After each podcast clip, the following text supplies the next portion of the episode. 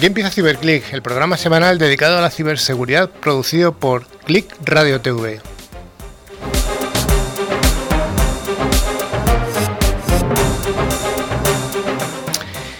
Buenos días, buenas tardes y buenas noches, tanto si nos escuchas a través de la radio FM como si nos ves a través de Facebook o YouTube o escuchas un podcast mientras, coche, mientras corres o vas en el coche, sé bienvenido y bienvenida a esta 35 edición del programa referente en España de este sector. CyberClick lo realizamos un equipo de más de 10 personas que nos dedicamos profesionalmente a la seguridad informática. No siempre somos las mismas voces las que estamos presentes debido a compromisos ineludibles de cada uno de nosotros.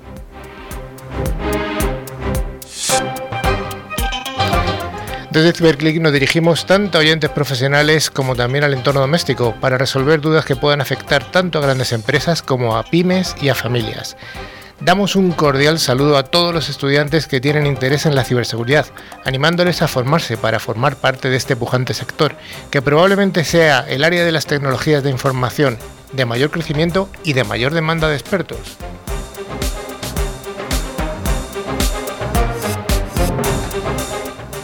A lo largo de la siguiente hora os vamos a proponer noticias, veremos en profundidad algún aspecto de interés y contaremos con la presencia de alguno de los referentes españoles en este mundo de la ciberseguridad. En este barco hoy tenemos un equipo formado a mi extrema derecha por don Raúl Guillén. Buenos días, buenas tardes y buenas noches. Hola, ¿qué tal? ¿Cómo estáis? Encantado de estar de nuevo con vosotros. Pues sí, pues llevas un tiempo de un periplo, has hecho Willy Fogg, ¿no? No me invitas, no me invitas. No te invito. a ver, si supierais dónde está este hombre, no, nadie lo sabe. Nadie lo sabe. a mi centro derecha, a Maribel Morales. Buenas. Hola, buenas tardes. ¿Qué tal? Encantada de estar aquí. Otra calor? Con vosotros. Bueno, ahora mismo aquí dentro se está bien. Se está fresquito, ¿no? a mi centro izquierda, a, nuestro invitado de hoy. ¿Qué tal? Muy bien. Encantado de venir aquí a pasar una hora con vosotros. A pasarlo bien, ¿no? Extrema izquierda, Daniel Vaquero. Hola. Bueno, ¿dónde mejor que pasar un buen rato aquí entre amigos hablando de ciberseguridad, no? Pues sí. Y a la extrema, extrema izquierda, el, enlace extremeño del programa, don Manu Cantonero, ¿qué tal? Buenas tardes, buenos días y buenas noches, Carlos. Sí, sí. y finalmente el que habla soy yo, que soy Carlos Lillo, y juntos vamos a pasar este ratito. Maribel, ¿Qué eh, tenemos hoy? Bueno, ya sabéis que este programa tiene vocación bidireccional. Tenemos un buzón de email al que nos podéis escribir, info.ciberclick.es. También tenemos canales dedicados en las redes sociales de LinkedIn y Facebook, donde publicamos contenidos y noticias de interés a lo largo de toda la semana. Y, por supuesto, también podéis visitar nuestra web www.ciberclick.es. Y antes de empezar la sección de noticias, queremos informaros que al final del programa haremos nuestro concurso habitual y semanal. Los dos oyentes que resulten ganadores recibirán una licencia anual de antivirus Bitdefender, facilitadas por Ingecom, mayorista de valor. Cada premio está valorado en 40 euros y solamente hay que responder una pregunta relacionada con el programa de hoy. Merece la pena prestar atención, chicos. Pues sí, pues un buen regalo. Maribel, ¿cuál es el menú del programa de hoy? Bueno, Carlos, pues vamos a empezar con las noticias de ciberseguridad. Eh, seguimos con el monográfico sobre el coste de los ciberataques. Después tenemos una entrevista a Miguel Fernández del Castillo de Tetra Pak. Y por último, el concurso. Pues venga, ya sin más dilación vamos a pasar al primero de los bloques, el bloque de las noticias de ciberseguridad.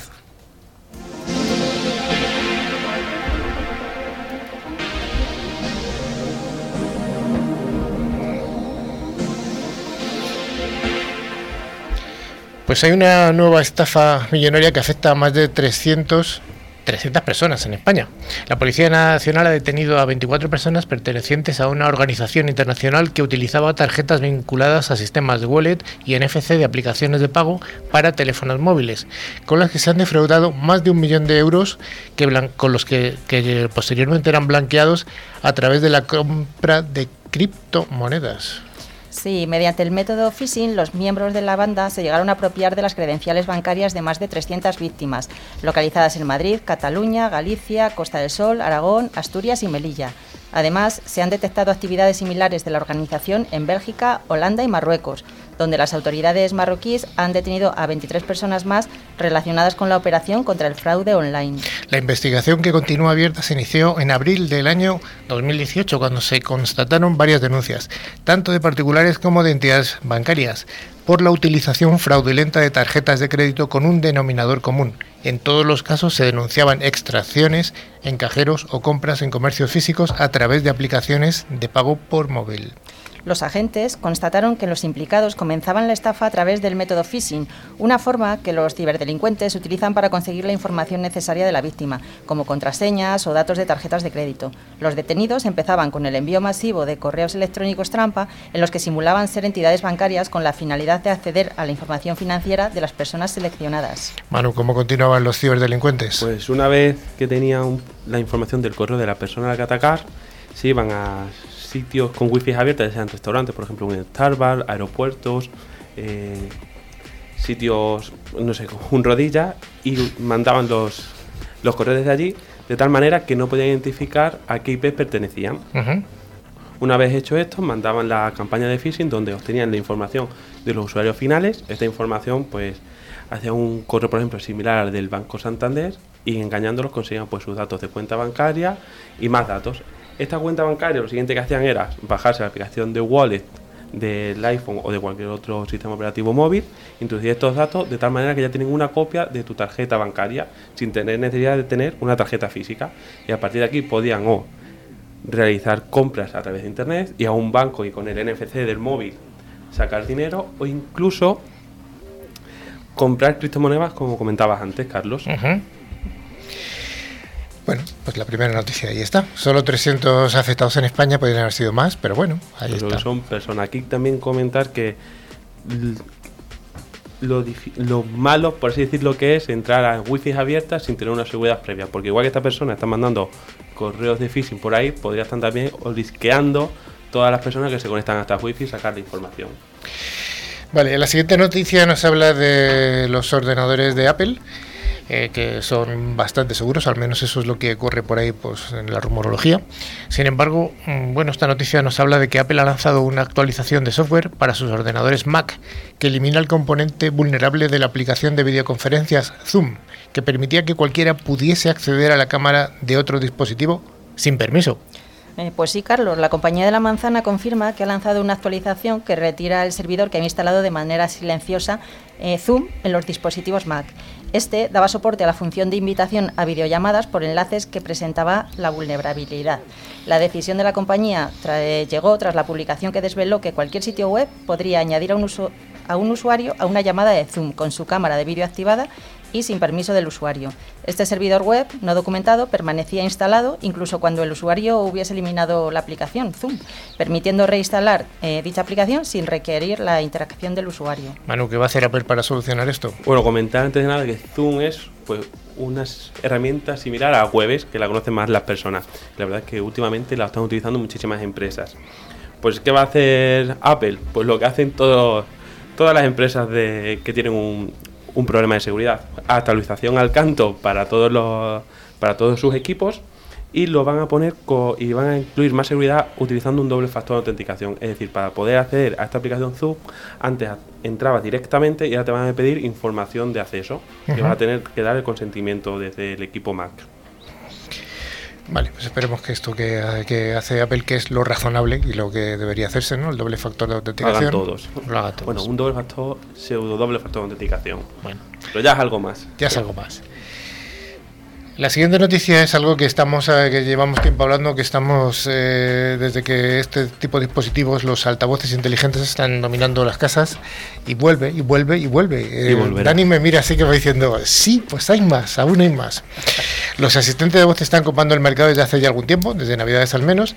Sin embargo, no queda del todo claro qué hacen estos con la información que les damos a diario.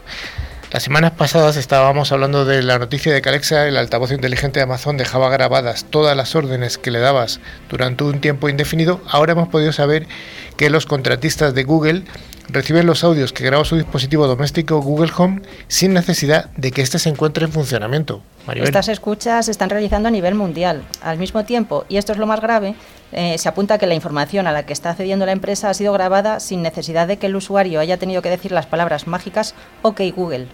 Eh, según fuentes de Google, eh, se asocian con expertos lingüistas de todo el mundo para mejorar la tecnología de voz transcribiendo un pequeño conjunto de palabras. Este trabajo es clave para desarrollar la tecnología que hace posible productos como el asistente de Google. A su vez, eh, sostienen que los expertos lingüistas solo revisan alrededor del 0,2% de todos los pequeños fragmentos de audio. Respecto al modus operandi de estos lingüistas, se sospecha que su función es la de anotar todas las grabaciones que llegan a sus manos, así como los nombres y la edad que puedan tener los usuarios. De este modo, miles de empleados de la empresa de Silicon Valley estarían escuchando grabaciones continuamente sin necesidad de conectar el altavoz con esa palabra mágica, la de Google. Vale, aquí comentar que es interesante saber que Google te escucha sin que estés interactuando con el dispositivo. Además, lamenta sobre todo que uno de sus expertos haya filtrado estos datos de un usuario de Google porque se han mandado audios holandeses.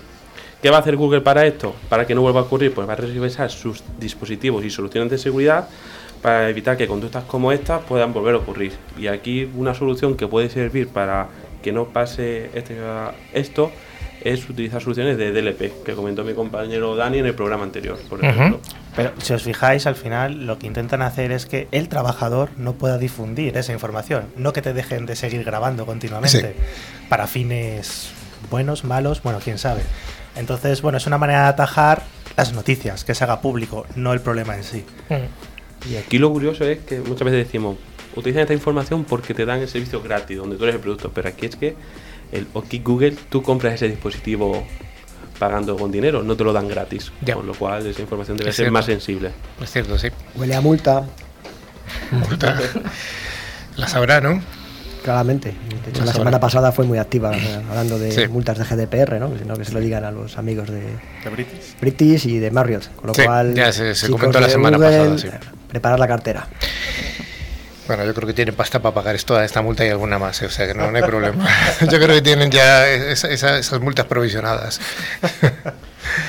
La siguiente noticia nos habla de un virus que afecta a unos 25 millones de móviles de Android y sustituye y que se encarga de sustituir aplicaciones.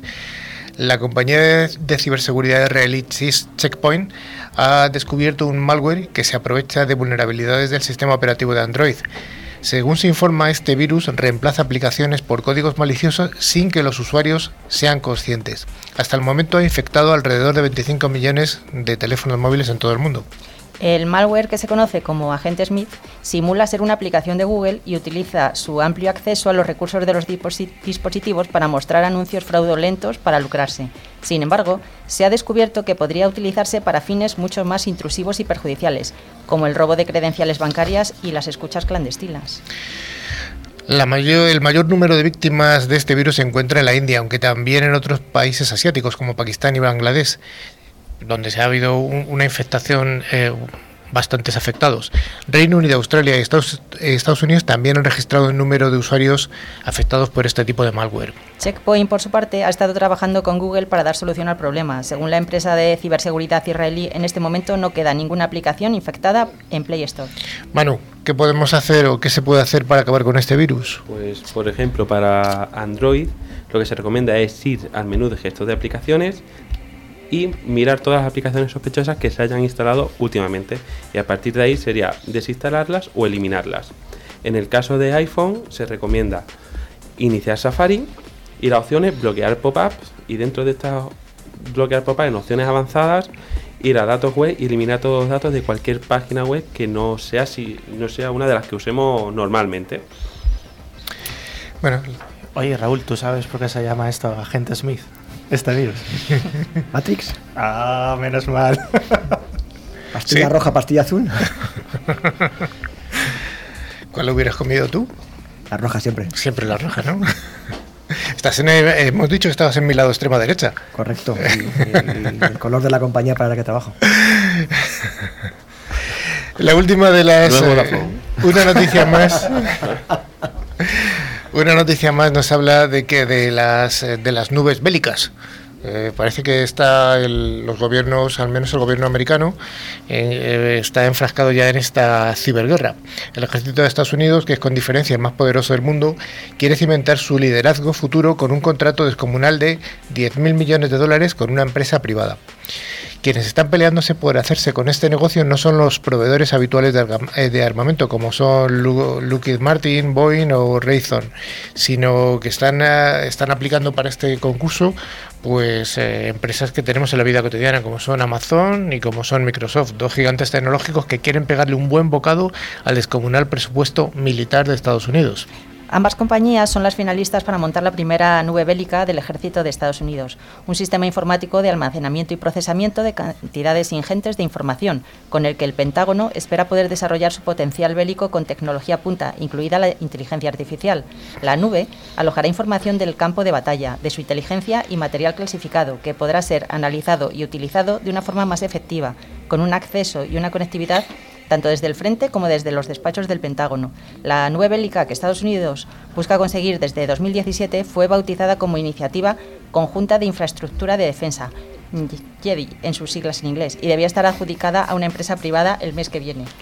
Dani, ¿Te suena algo lo de los Jedi o Jedi? Ay, menos mal que has dicho Jedi. bueno, ya que nos ponemos a poner siglas, a menos que sean graciosas, ¿no? Sí, sí señor. bueno, ¿Qué nos comentas? ¿No hay más empresas tecnológicas que quieran, que quieran meterse en este macro contrato? Habrá muchísimas, pero las más importantes son, aparte de Amazon y Microsoft, están Oracle, Oracle e IBM, que han sido descalificadas. Lo que ha hecho que Oracle se enfadará bastante y, está ahí, y acusará a Amazon de que tiene un cierto favoritismo por parte del Departamento de Defensa de Estados Unidos. Comentar que, por ejemplo, Amazon ya proporciona una solución de seguridad a la CIA, lo que es una gran referencia para posicionarse muy bien. Sí. Pero no para aquí, porque sigue y Oracle protesta por la excesiva cercanía que tiene con esto, a través de una persona que trabajaba antes en, el Ministerio de Defensa y se ha movido a esta, a esta empresa. Por último, indicar que por estas movidas que está viendo, el que mejor está se está posicionando sin hacer ningún tipo de ruido es, es Microsoft, lo que quizás haga que se decante la balanza hacia él. Bueno, esto es interesante porque al final tradicionalmente todo el mundo bélico orientado a defensa y demás siempre es algo muy desconectado de la red, muy acotado para que nadie pueda interferir de ninguna manera. Y ya por lo menos probablemente este tipo de nubes serán privadas, pero están eh, intentando hacer este tipo de migración obviamente para poder procesar tantos datos de forma masiva porque al final no hay otra manera de poder hacerlo, pero bueno, también es algo a valorar porque es susceptible como cualquier otra cosa, de ser vulnerado, ¿no? Imagínate que puedes acceder a ese tipo de, información en medio de una guerra que está en curso. Bueno, ahí el mundo de la ciberseguridad tiene mucho que decir y será un, reto, desde luego, apasionante, ¿no? Ya, que estamos hoy con las películas, yo recuerdo una que era Juegos de Guerra, donde una máquina simulaba una guerra nuclear entre Estados Unidos y, y Rusia, ¿no? Entonces, al final, eh, obviamente, es una, eh, hablamos de supercomputación, hablamos de utilización de recursos masivos para poder tramitar toda esa cantidad ingente de datos y, poder usar la inteligencia artificial para, procesar dicha, dicha, información. ¿no? Aquí lo que a mí me llama la atención es que son Amazon y Microsoft que tienen nubes públicas donde acceden más clientes no sé si van a proponer la misma tipo de servicios, pero si fueran los mismos, imagínate que estás en una guerra. No dudo que sean los mismos. ¿eh? Y Estados Unidos decía todo el procesamiento que se está dando a otros clientes. Amazon, por ejemplo, tiene una, una, región independiente para dar servicio al gobierno de Estados Unidos, con lo cual entiendo que irá en esa línea. Sí, sí, además para cumplir todos los estándares de seguridad y demás de, defensa de, Estados Unidos, desde luego no, no puedes estar compartiendo en la misma infraestructura eh, o incluso el backbone, bueno, la conexión que tengan y demás. Seguro que no. Bueno, ya vamos a una, noticia. La última noticia de, la semana es una noticia un poquito más tecnológica. Eh, nos hablan de que, según ha informado Alien Balls, que es la rama de investigación del fabricante americano de origen español eh, Alien Ball, el sofisticado malware desarrollado por el grupo Strong Pity se ha reactivado utilizando como vectores de infección aplicaciones tan conocidas como WinRAR. Este malware actúa como un spyware que busca archivos sensibles dentro de, dentro de la víctima, abriendo puertas traseras para filtrar la información obtenida que puede incluir detalles del host. La comunicación del malware con sus propietarios es vía SSL, lo que dificulta su detección por parte de las defensas de la organización afectada. Los vectores que se están utilizando para esta infección son el que ya hemos dicho, que es WinRAR, y además el software Winbox para la gestión de routers. Bueno, pues eh, algo que se reactiva, ya llevaba unos años y se ha reactivado. Pues hasta aquí las noticias. ¿Algún comentario más sobre la ciberguerra o nada más? Juegos de guerra, Jedi. Bueno, que menos que demos un consejo ahora para esa moda que se ha puesto del face up, ¿no? De, de, subir tu cara e intentar hacer una simulación de cómo serías dentro de 20, 30, 50 años. Uy, uy, me da miedo. Ya al margen de si es lícito o no, qué harán luego con tus imágenes que, que subas y demás. Pero lo que sí que deberemos uh, orientar a todos nuestros usuarios es que al menos busquen la aplicación oficial no descarguéis una aplicación que sea más o menos parecida, que esté en cualquier página web, sobre todo porque al final la información que podamos eh, aprovechar con esas pseudo aplicaciones probablemente se utilicen pues para hacer algún tipo de ataque masivo o phishing a posteriori. Y aún dentro de la aplicación oficial, y lo he probado personalmente, no es necesario loguearse y poner datos personales para poder hacer la simulación. No hace falta loguearse con credenciales de Facebook, no es necesario meter ningún dato de carácter personal, correo electrónico, número de teléfono. Si queréis jugar con las fotos, podéis hacerlo sin necesidad de poner además información adicional. Solo envejece, ¿no? No vale para rejuvenecer. También rejuvenece. Ah. También rejuvenece. A Dani le dejarían pañales. y la pregunta es, si hace si se hace alguien la foto para envejecer, alguien de, no sé, 80 años, que aparece un ataúd o como... Va a ser una momia. Walking Dead o hacemos spoiler de Juego de Tronos. Bueno, Hay que comentar, no, como ha dicho Raúl, él lo ha probado y no necesita dar información personal. Uh -huh. Si veis, si os descargáis una aplicación que os la pide, buscad otra, porque esa no es la oficial. Y bueno, siempre ser conscientes de qué información se comparte con terceros, en la nube o no en la nube, de forma privada, de igual redes sociales, porque al final lo que hoy nos parece muy buena idea, quizás dentro de 10 años no nos parezca tanto. Huella digital. Efectivamente. Me parece muy interesante lo que ha dicho Manu, ¿eh? que si hay alguna aplicación que te está pidiendo credenciales es que no es la, la oficial. Muchas gracias, Carlos. ¿Cómo estamos?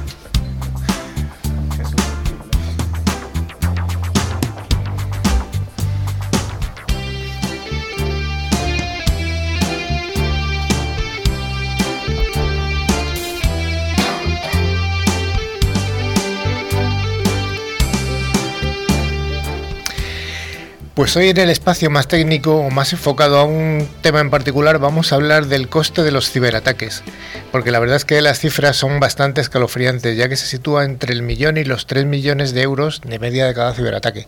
Los hay más pequeñitos también, evidentemente. Raúl, ¿qué nos puedes contar al respecto?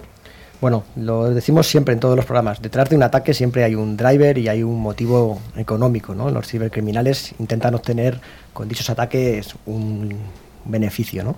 Es cierto que además hay muchos informes eh, relacionados con estos datos. Compañías eh, del sector tecnológico o aseguradoras están constantemente realizando informes y actualizando los datos de los mismos. Eh, incluso desde el año 2014, este para mí es un informe que tiene mucho, mucha validez porque es un, un informe de una compañía no tecnológica, el Foro Económico Mundial tiene incluidos los ciberataques como uno de sus principales riesgos globales, por encima incluso de pandemias, el hambre eh, y en el último año, como por ejemplo las guerras. ¿no? Estamos hablando de que en, el análisis de, del, Foro Económico Mundial, eh, el tercer riesgo y el segundo riesgo más, importante, mmm, por encima incluso de, de, del paro o, de enfermedades, es la, los ciberriesgos o la ciberseguridad. Eh, justo y además a la altura de, del, cambio, del cambio climático o de, o de daños o catástrofes eh, naturales. ¿no? De hecho, además, si, nos centramos en España y luego damos los datos generales, el coste medio de un ciberataque rondó los 75.000 euros al año, eh, registrado además por el, Instituto de Ciberseguridad, el, INCIBE, y además estamos rodeados de ciberamenazas porque aunque no salgan a diario en los medios, eh, cada día se atacan entre 100 y 120.000 equipos en España. A nivel global, eh, los datos económicos rondan y valoran dichos ataques en 350.000 millones de euros y mil millones de euros solamente al año, que es solo es el, el 1% del, del, PIB, ¿no? del Producto Interior Mutuo Mundial, con lo cual mucho cuidado con los ataques y creo que es bueno que, hablemos y expongamos qué tipos de ataque hay para que podamos detectarlos. Sí, porque además dentro de estas cifras algo muy interesante que son cifras de, empresas que lo han reconocido de alguna manera, ya sea de forma proactiva o bueno, ha saltado la noticia de que han sufrido algún, alguna ciberamenaza. Es decir, cuánto no habrá detrás que no ha sido reconocido y bueno, pues esas empresas que han sufrido estos ataques lo han callado. Y, bueno, la verdad que el impacto financiero, como comentaba Raúl, está aumentando año a año. Ya simplemente ataques súper conocidos, como por ejemplo es el ransomware, ¿no? el, cibersecuestro de, de, los datos, ha aumentado un 60%, que es una pasada. Si sabemos ya que es algo malicioso, tenemos formas de pararlo, formas de mitigarlo, de remediarlo, etcétera, pues a pesar de ello, ese, ese impacto financiero está aumentando más de la mitad. Pero otro tipo de ataques, como puede ser un BEC, el Business Email Compromise, el, el famoso ataque del CEO, cuando simulamos enviar un email desde dentro de la compañía pues para hacer clásicamente pues una transferencia, por ejemplo, un número de cuenta que ni siquiera es de la compañía, también se ha duplicado. Y algo que es bastante interesante que está entrando ahora en juego estos últimos años es la, minería maliciosa de criptomonedas, el cryptojacking, que al final lo que consiste es que cuando navegamos a ciertas URLs, a ciertas páginas, eh, de alguna manera esas páginas son maliciosas y se nos inyectan o nos eh, realizan de alguna forma, nos cogen cierto control de nuestro ordenador, nuestro endpoint, PC, como sea, para hacer minería de, minería de monedas. ¿no? Al final, con esta labor, lo que están cogiendo es nuestro rendimiento que podemos hacer de procesamiento para generar criptomonedas, que bueno, luego ya sabemos que la manera de hacerles un rastreo, seguimiento y demás es bastante más difíciles, ¿vale? Al final como... que eso se puso de moda y no lo hacían eh, páginas web maliciosas, sino páginas web de empresas reconocidas utilizaban ese procesamiento de tu ordenador para conseguir criptomonedas para ellos. Lo que pasa es que ya se separó. Pues sí, bueno, hombre, un poco yo creo que puede haber algunos casos en los que haya alguien, alguna persona, alguna, alguna persona que no está escuchando que, ve que se ralentiza su PC y no se, y bueno, puede que se haya tomado parte del, del control de, bueno, de algún proceso que está funcionando por ahí que está ralentizando la máquina. Pudiera ocurrir. Sí, efectivamente. Además, pues los datos pues nos van mostrando que los ciberdelincuentes cada vez mejoran más la monetización de sus actividades, es decir, que cada vez sacan más tajada cuando realizan algún ciberataque. Estos ciberdelincuentes se vuelven más habilidosos y más sacando más provecho de los ataques, sobre todo intentando aprovecharse de las, las, vulnerabilidades, las vulneraciones de datos, ya que el número de, de incidentes cibernéticos es más o menos suele ser más o menos igual, pero el impacto financiero es mucho mayor.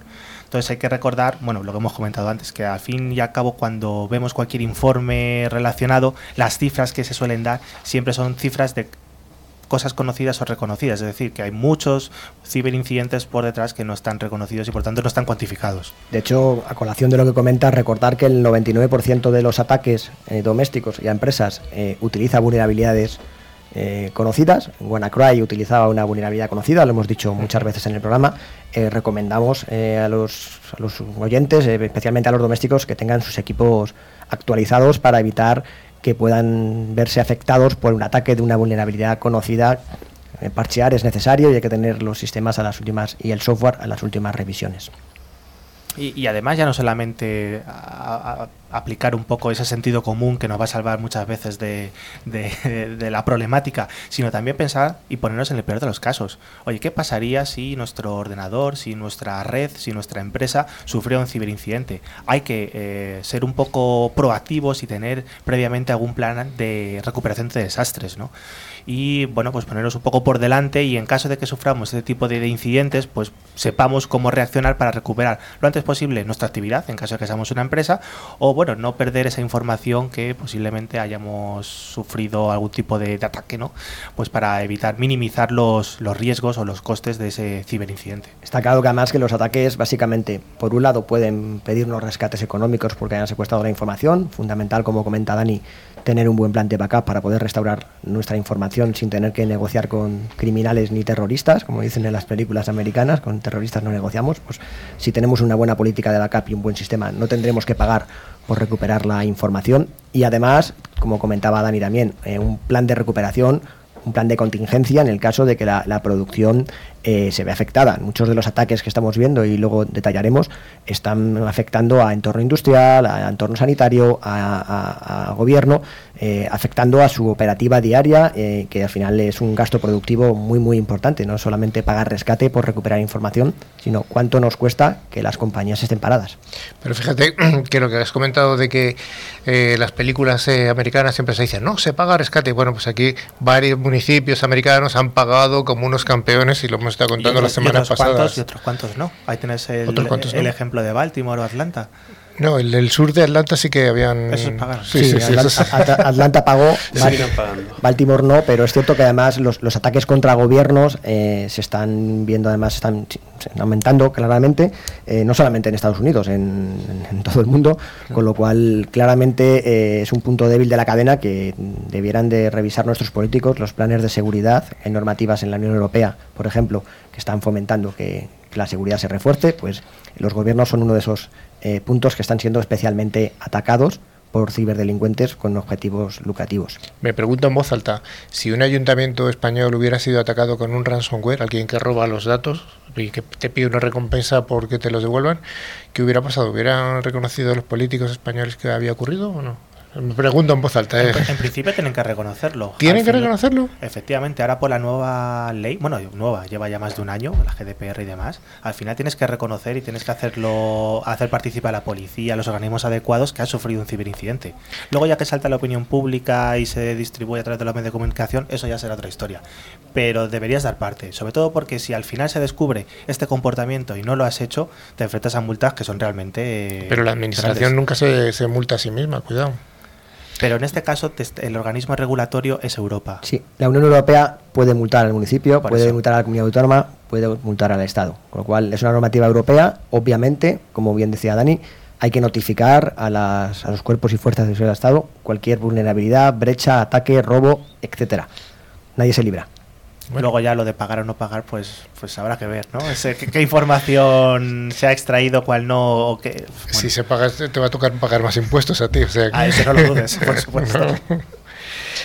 Oye, y mm, hay muchos frentes abiertos. ¿Hay algún tipo de amenaza más, Raúl, que nos puedas eh, comentar? Pues yo creo claramente eh, hay más amenazas, por ejemplo, la nube. La nube lo que está haciendo, no quiero decir que la nube, eh, empiezo a matizar antes de hablar, eh, no quiero decir que la nube sea más o menos peligrosa que un entorno tradicional, pero es cierto que se están expandiendo los vectores de ataque, el perímetro se difumina y cada vez es más complejo eh, usar técnicas de protección habituales como eran los firewalls perimetrales. Obviamente hay millones de datos confidenciales que pueden estar expuestos en Internet, no solamente en plataformas de nube pública, en entornos IaaS, sino en pasarelas de información, hablábamos de Google, de cualquier gestor de contenido, etcétera.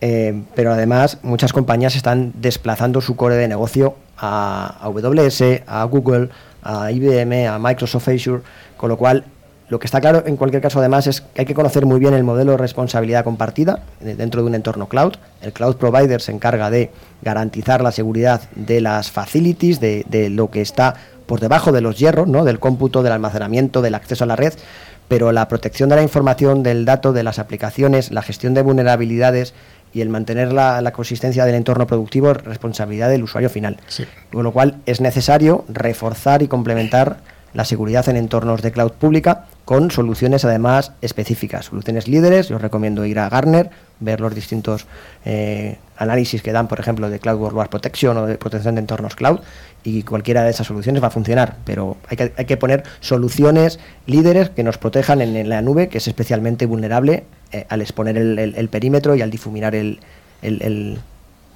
los entornos productivos. ¿no? O aparte de mirarlo en Gartner, otra opción que yo suelo dar a los clientes con los que trabajo es intentar tener una estrategia de seguridad para la cloud, para el entorno de migración al cloud, de tal manera que tenga una estrategia hacia cómo securizar los entornos que quiere poner dentro de estas cloud antes de irse. Yo iría más allá, es- hay, que, que- hay que provisionar seguridad en fase de diseño. Claramente, Cuando hagamos un- un- un- una migración a la nube, planifiquemos una definición de un, en- de un escenario, de un entorno, de un, de un sistema en la nube, hay que involucrar a los responsables de seguridad de las compañías e incluir la seguridad en fase de diseño. Efectivamente, al final ya no es, antes teníamos siempre el equipo de seguridad que entraba como último equipo cuando teníamos un servicio que, dar. En este caso, la recomendación obviamente es que esté implicado en todas las fases del proyecto, desde el principio hasta el final, por supuesto. Y es que además cuando hablamos de ciberincidentes, nos estamos refiriendo a los daños producidos por los ciberataques, ¿no? que en general pues son pérdidas de operativas de una empresa y es- eh, porque afectan directamente a su productividad. Es decir, tenemos una fábrica que fabrica lo que sea pues para la producción, cuando tenemos un ciberincidente, por ejemplo. O simplemente usuarios ¿no? que no pueden acceder a esos recursos informáticos, ya sean públicos, privados, sea de administración pública, etcétera, que no pueden acceder a esa información digital. Pero algo bastante interesante además, cuando hablamos de estos ciberincidentes, es el daño reputacional que tienen las empresas ya no solamente esas pérdidas en producción que hayan podido sufrir, sino que la reputación se ve muy bien, o sea, se ve muy afectada. Entonces, puede eso inferir al final en pérdida de negocio a futuro, incluso la directiva o los equipos implicados dentro de la propia empresa también pueden estar marcados para futuros eh, proyectos o futuros eh, cambios de trabajo, por ejemplo. Que es una cosa que parece muy, muy tonta, pero que también está ahí, ¿no? Entonces, al final, la, la pérdida de reputación es un elemento bastante importante que siempre hay que, hay que cuidar, ¿no? Porque al final bueno, pues a la hora de hacer un negocio es un componente bastante interesante. El valor de la marca, desde luego, es crítico. por ejemplo, ha salido en prensa, en Confidencial, que Naturgy ha sufrido una extorsión a través de un robo de información de, un hacker. Em, no, no, se han filtrado el, impacto, el impacto económico, pero es cierto que al final ha habido una pérdida clara de, imagen de esta compañía eh, porque no han tenido una buena política de protección y no han sido capaces de gestionar bien el, riesgo. Yo lo siento mucho, pero es una compañía española que ha sido eh, atacada y se, ha, filtrado y ha ido. Es un ejemplo claro de pérdida de, reputación, pero además tenemos eh, claros ejemplos del entorno industrial. Miguel trabaja en Tetra y seguramente luego nos dé alguna recomendación al respecto, pero una compañía sueca como Nord Hydro eh, sufrió un ataque que, afectaron a más de 160 fábricas, es una compañía que se dedica a la producción, pues 160 fábricas mm, estuvieron durante una semana sin poder trabajar, sin poder facturar, sin poder producir eh, y solamente en la primera semana mm, sufrieron eh, un ataque valorado en más de 40 millones de, euros otro tipo de ataques no solamente en el entorno industrial. En la sanidad, por ejemplo, en la sanidad en el Reino Unido, en mayo, abril-mayo del 2017, sufrieron un ataque desde Corea del Norte a través de WannaCry que provocó que 19.000 pacientes perdón, eh, tuvieran que cancelar sus citas de atención porque 80 hospitales y 600 centros de atención primaria se vieron afectados y no pudieron trabajar. Es otro ejemplo claro, en este caso la sanidad en el Reino Unido, donde un gobierno o un sector público afectó además eh, a, los, a, sus usuarios que eran los propios los propios ciudadanos ¿no? con lo cual lo que se está observando es que al final más compañías de distintos entornos sanidad público entornos productivos entorno industrial se están viendo afectadas de forma masiva eh, hablábamos antes de, de las multas más allá de la multa hubo unas compañías como Google en Francia como Marriott o como, o como British Airways, que también filtraron información y perdieron reputación de, de sus clientes. Y además, hasta ahora, bueno, estamos hablando de estos grandes ciberincidentes que afectan a la gran empresa, pero realmente puede afectar a cualquier tipo de empresa, puede ser incluso una pyme. Al final, incluso puede ser más sencillo extorsionar o llevar a cabo un ciberincidente a una empresa pequeña que probablemente cuente con menos medidas de seguridad que a uno de los grandes o gigantes que tendrá múltiples medidas. Entonces, realmente cualquier empresa es susceptible de ser atacada. De hecho, hay una frase bastante conocida en el sector que es que todas las empresas han sido hackeadas. Unas lo saben y otras todavía no pero lamentablemente es así.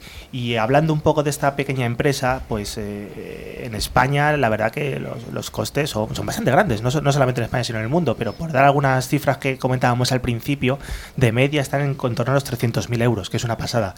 Hay muchas empresas que si resulta que reciben este tipo de ciberincidentes, realmente tienen que cerrar, no pueden afrontar este tipo de pérdidas, ya al margen de temas reputacionales y demás, sino simplemente de producción y, los está viendo día a día. Entonces es un, es un sector, es un bueno, un entorno que hay que hay que darle hay que darle seguridad y, bueno, pues protección.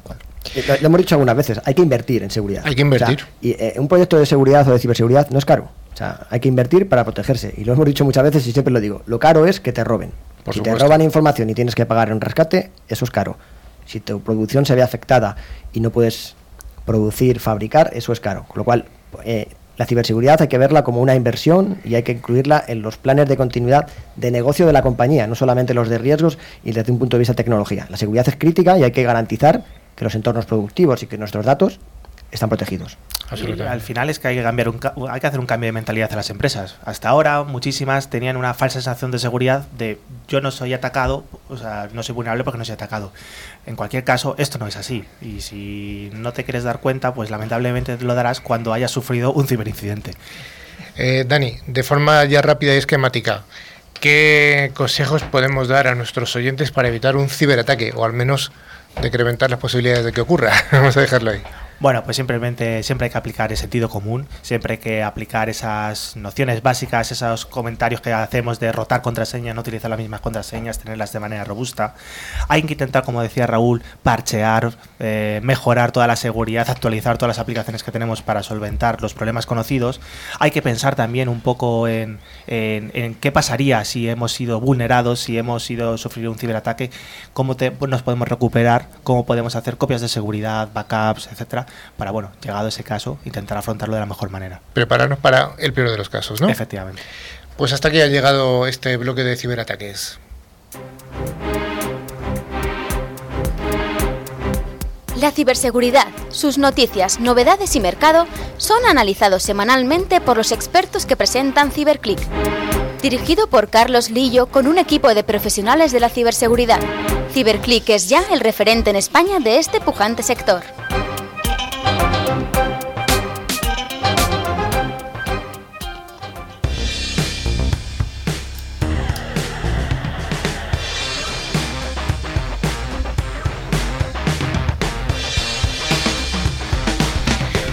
Pues hoy tenemos en nuestra entrevista de la semana, tenemos el placer y el honor también de encontrarnos con una persona del mundo del mundo de la industria. Raúl, ¿nos puedes presentar al invitado? Pues sí, hoy tenemos el gusto y la suerte de que nos acompañe Miguel Fernández del Castillo. Eh, Miguel Fernández del Castillo trabaja en Tetra Pak, compañía sueca, líder de fabricación de envases. Todos conocemos el Tetra Pak, el cartón de leche, etcétera. Pues allí trabaja Miguel pero Miguel es español y esto es motivo de orgullo y siendo español es el líder mundial, el service manager de, Tetra Pak para todo lo que son sus desarrollos legacy y bueno, pues tenemos la suerte de que hoy nos acompañe. Pues bienvenido Miguel al programa. Muchas gracias. Eh, siempre hacemos preguntas muy personales, no te crees que te vamos a preguntar cosas muy raras, ¿de dónde eres? Eh, soy de Madrid, o nací en Madrid, pero bueno, toda mi familia, o prácticamente toda mi familia es del norte, norte de España, Cantabria y alrededores. ¿Alguna afición destacable además de pegarte ahí en tu trabajo horas y horas? Eh, pues bueno, no sé. Eh, me gusta cacharrear, sé que hay cosas de la este, no está ligado con el, con el trabajo, pero bueno, sí que me gusta cacharrear con los ordenadores, hacer cosas, sobre todo programación y, eh, y demás. Y por ejemplo, ahora estoy intentando hacer que, que Siri se hable con mi tele. Es una cosa que estoy intentando ahí, que no. Pues hay, hay, medidas ya, digamos, eh, preparadas, pero bueno, para mi modelo de tele y eh, lo que yo tengo no, no funciona bien, entonces intentando hacerlo yo. Qué interesante, Miguel. Eh, todo esto, además, entiendo que, claro, tendrás una formación técnica. Si te gusta cacharrear y vas a conseguir que Siri se hable con alguien o con tu tele, ya es una pasada. ¿Cuál es tu formación? ¿Nos puedes, Sí, claro, pues como todos, más o menos en, en, este sector, empecé estudiando ingeniería técnica en informática y sistemas en, esa época en la que todavía estaba el plan antiguo, plan nuevo y demás. Y, nada, no, me fue mal. Eh, me acabaron dando incluso un premio al rendimiento académico en, eh, por la Universidad Política de Madrid. Y pasado eso pasé a la Ingeniería Técnica Superior eh, de Informática en, la Carlos III para terminar ya el, el, ciclo. Y aparte de eso ya tengo un Executive MBA por parte del Instituto de Empresa, algunos cursos de liderazgo por una escuela de negocios en Suiza que se llama IMD. Eh, y recientemente he hecho ahí un, curso sobre transformación digital. ¿No duermes? Bueno, lo justo, lo que me deja el niño. Oye, mm, ¿cuál ha sido tu experiencia laboral o tu, dónde has estado? Pues eh, empecé trabajando en, eh, en, una empresa asociada a Telefónica más D, haciendo unas cosas especiales. en esa época estábamos controlando telescopios de la Agencia Espacial Europea a distancia, que en esa época pues no era, no era tan sencillo y que un científico pudiese hacer sus medidas eh, requería que tuviesen que ir directamente al, a donde estaba el, telescopio físicamente. Entonces, pues, en, esa época fuimos pioneros en, eh, en, conseguir hacer eso de la mano también de, de Telefónica y más de y gracias a Cisco también en ciertas cosas hacíamos conexiones eh, vía satélite. Eso estuvo bastante bien. A la vez eh, también estaba en mis tiempos libres haciendo cursos para, para, la Universidad Politécnica de Madrid financiados por el INEM de, de redes, mm, conexión de MPLS, Friend Relay, cosas antiguas ya que ya no se muy antiguo. ¿Algún, algún cacharro algún cacharro de por ahí. y bueno, justo un poquito antes de que explotase la burbuja de las .com, eh, Tetra Pak me hizo una oferta que no pude rechazar y, y ahí empecé. Empecé como programador, luego pasé a ser eh, responsable de sistemas, luego llevé proyectos internacionales de transformación dentro del área de informática eh, para volver a ser responsable de todo el sur de Europa y actualmente, o, desde el 2014, eh, llevo toda la parte global de la compañía a nivel de desarrollos internos dentro de la compañía. Eh, Tetrapac, compañía industrial, ¿qué nos puedes un poco contar sobre la seguridad informática en entornos industriales, además con una dilatada experiencia en una compañía líder? ¿Qué, nos puedes contar a través de esto? Pues mira, yo, creo que habéis estado hablando ya eh, anteriormente, ya habéis posicionado la diferencia entre informática o, tecnologías de la información y, OT o, tecnologías de las operaciones. Anteriormente sí que, sí que había una gran diferencia, es lo que decíais, pues informática eh, sí que, eh, o en tecnologías de la información lo que importaba era mm, la información, el dato, el moverlo, transformarlo, almacenarlo, acceder, mm, sacar información de, esos datos, pero en cambio en, OT o en un entorno industrial lo que era importante es eh, que la fábrica funcione. Entonces, si a lo mejor en, en un entorno de tecnología de la información eh, la prioridad puede ser, eh, digamos, la confidencialidad, eh, la integridad de los datos y, la, y, por último la disponibilidad, porque tú podrías, un departamento financiero puede estar un par de horas sin, sin un sistema y seguir trabajando, pero en el caso de una, de una operativa industrial, lo que importa, como decía antes, es que la fábrica funcione. Si se para la fábrica, estás perdiendo dinero. Entonces, una prioridad eh, que crece, digamos, es el control del proceso, control de cómo está funcionando la fábrica, asegurarse de que todo está funcionando. Disponibilidad, casi podríamos decir que se invierte el orden de las prioridades con respecto a la anterioridad. Disponibilidad es lo más importante, que la fábrica sigue funcionando. Integridad de los datos, pues bueno, mientras la fábrica sigue funcionando, tú puedes eh, aceptar unos pequeños márgenes. Y confidencialidad, GDPR y cosas de estas, pues tampoco tiene mucha. Es decir, producción, producción, producción. producción, producción. Oye, ¿cómo ves que está cambiando el mundo de la IT y la OT en los últimos años?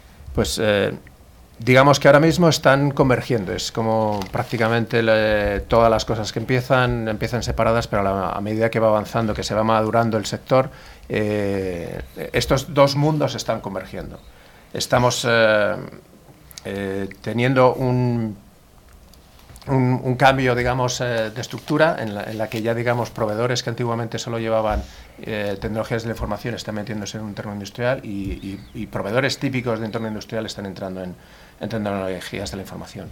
A la vez también la seguridad está cambiando. Antiguamente, que creo que también lo habéis eh, mencionado, con todos los entornos en nube y demás, eh, tú podías tener una defensa que yo llamo una defensa como tipo nuez, en la que tú tenías una carcasa, un exterior, una, una barrera, una defensa eh, dura, resistente y que podía protegerte contra amenazas exteriores, pero digamos el interior era suave y sencillo, o sea, no, no había tanta seguridad.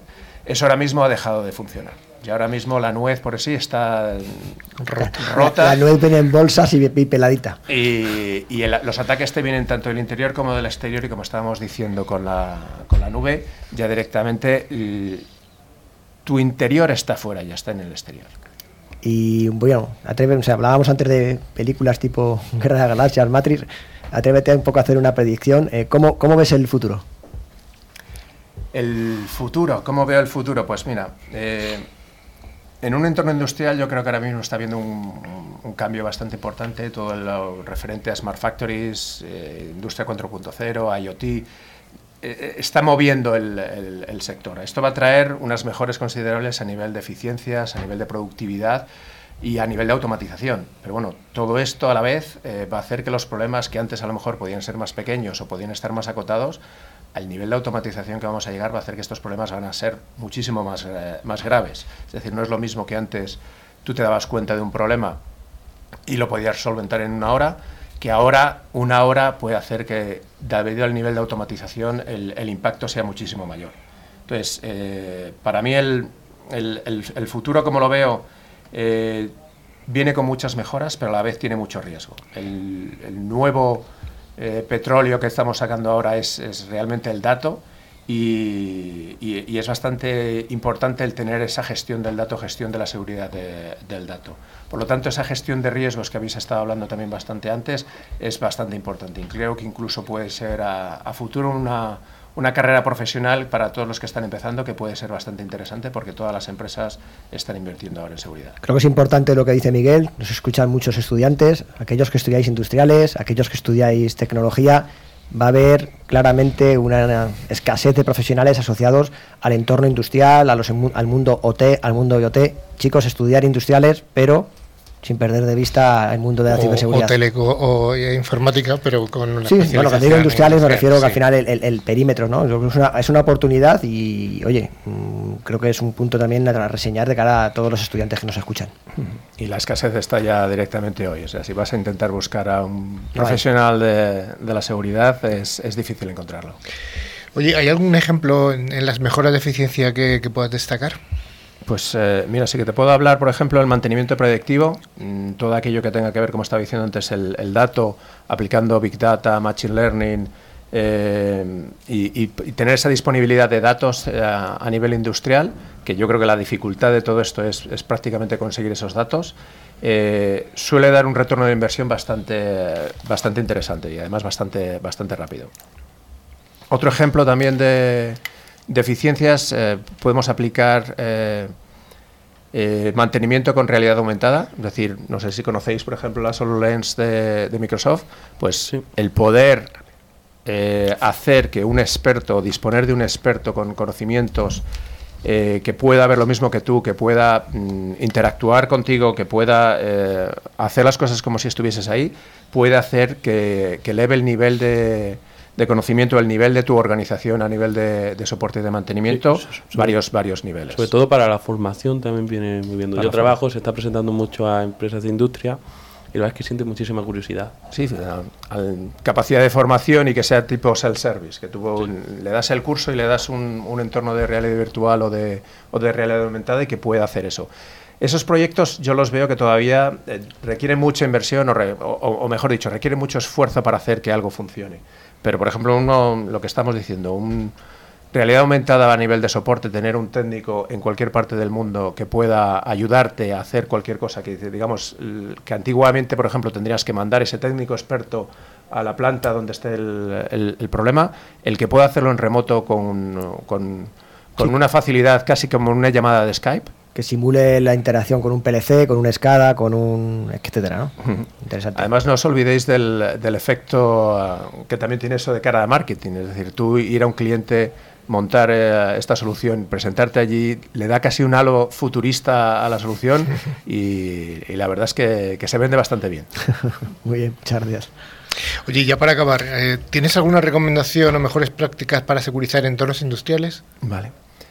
Eh, un entorno industrial, estábamos diciendo antes hablar de la nube, todavía siguen siendo bastante tradicionales en ese aspecto. Sigue siendo todo muy on-premise, sigue siendo todo muy... Eh, eh, que se toque. Que se toque. Entonces, sí que esas medidas de seguridad que estábamos diciendo antes de la nuez, de tener una carcasa dura, ya no funcionan, pero sí que esas medidas aplicadas a un entorno industrial en el que tú digamos que vienes esa nuez y empiezas a crear nueces más pequeñitas, intentando eh, separar o aislar, eh, digamos, diferentes partes de la fábrica para que en el caso de que haya algún problema en alguna parte no te afecte al, al resto. Eso sí que es eh, bastante sencillo de hacer y, que te, protege, digamos, de una, de una cierta manera. Segmentar, aislar, ¿no? Segmentar, tener un firewall, empezar a mirar qué tráfico va de, de una zona a otra, monitorizarlo, aislarlo completamente, digamos, de tu red corporativa, por así decirlo, y, y gestionarlo casi como si consideras es que ese entorno ha sido vulnerado. Porque también es un entorno que pueden venir muchos proveedores, pueden venir eh, gente que, digamos, no tienes toda la confianza de lo que, de lo que están haciendo, entonces casi, o, o mejor dicho, incluso vulnerabilidades internas de tu propio personal. Entonces sí que es, es, interesante tener esa segmentación. Bueno, pues yo creo que hasta aquí unas recomendaciones que nos ha dado un experto en el mundo T, que yo creo que son altamente interesantes para la gente que venimos del mundo IT, ¿no? que nos da una visión añadida, ¿no? Una visión, una, una, visión como tú decías, aumentada, ¿no? Prácticamente. Mundos distintos, problemáticas similares. Pero que van convergiendo. Sí. Pues muchas gracias, Miguel. Muchas gracias a vosotros. Pues nos vamos a la parte final, al concurso.